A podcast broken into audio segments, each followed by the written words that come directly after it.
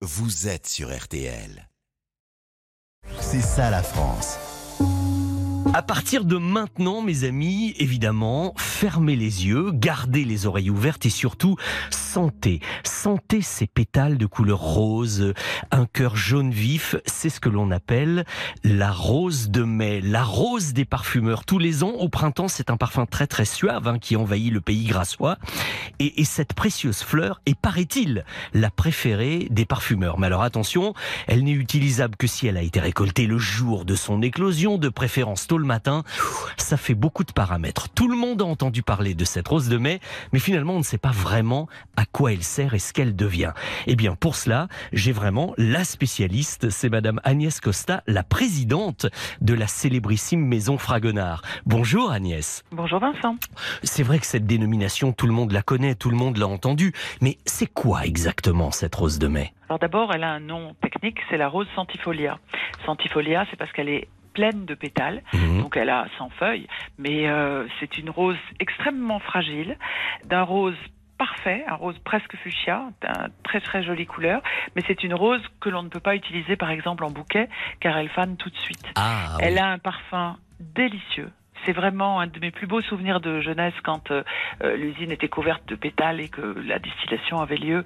C'est absolument magique comme fragrance, mais c'est une rose extrêmement fragile qui s'abîme dès qu'elle est coupée. Ah oui, donc il faut vraiment être là le bon jour au bon moment. Donc ça, ça doit se calculer, tout ça avec beaucoup de précision alors. Oui, parce que d'une année sur l'autre, la météo changeant, euh, l'éclosion des, des champs de roses n'est pas pile au mois de mai. Ça peut être fin avril, ça peut être Mhm. fin mai, ça peut être au milieu du mois de mai. C'est en fonction quand même du soleil.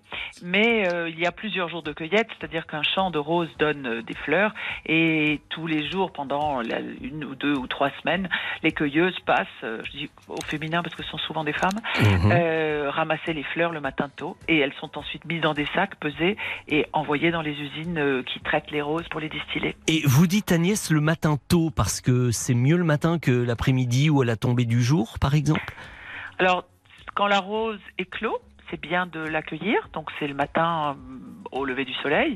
Quand elle commence à s'ouvrir, comme ça, elle est- les pétales sont très très frais. Et puis, il faut aussi le temps que le champ soit entièrement ramassé, qu'elle soit mise dans les sacs, pesée, envoyée dans les usines. Si on veut que ce soit fait dans la journée, il faut commencer tôt le matin. Ah oui, oui, oui. Et, mais alors, j'étais en train de me demander combien de roses ou combien de kilos de roses il faut pour arriver peut-être à, à un litre d'absolu de roses euh, à partir de cette fleur. Il faut beaucoup de kilos, effectivement. On dit qu'il faut plusieurs euh, centaines de kilos pour faire un, un litre d'absolu. D'accord. Et alors, une fois qu'on a ce précieux nectar, entre guillemets, cet absolu de rose, pour essayer d'employer le bon langage, où va-t-on la retrouver? Dans quoi va-t-on la retrouver? Comment la transformez-vous? Alors, elle est distillée. Mhm. Et euh, donc effectivement, ensuite, elle est, elle est utilisée comme une matière première de grande qualité. Ouais. Elle diffuse énormément, donc il en faut très peu pour parfumer parfaitement euh, une fragrance.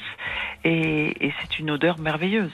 Et on va la retrouver dans certains parfums? Je veux dire, elle- elle est reconnaissable ou, ou elle se mêle à d'autres odeurs et d'autres fragrances?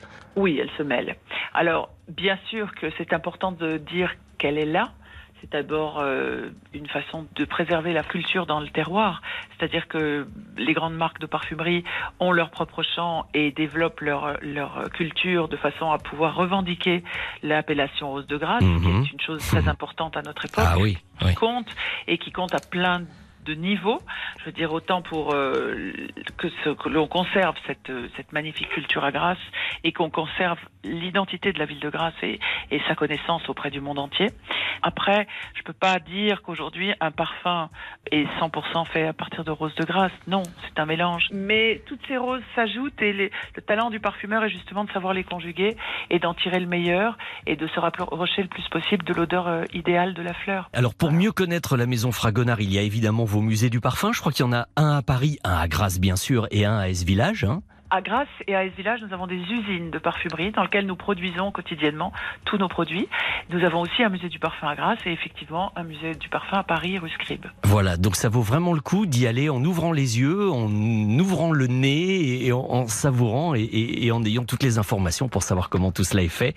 Maintenant, il ne me reste plus qu'à vous souhaiter bonne chance pour la cueillette de la rose de mai dans quelques jours parce que j'ai cru comprendre à quel point c'était précieux et important euh, Ah, pour c'est vous. surtout merveilleux. Ouais, Oui, absolument. oui. C'est un moment merveilleux. Merveilleux. Merci, beaucoup de toutes ces informations, Agnès, et, à très bientôt sur l'antenne de RTL. Au revoir, Vincent.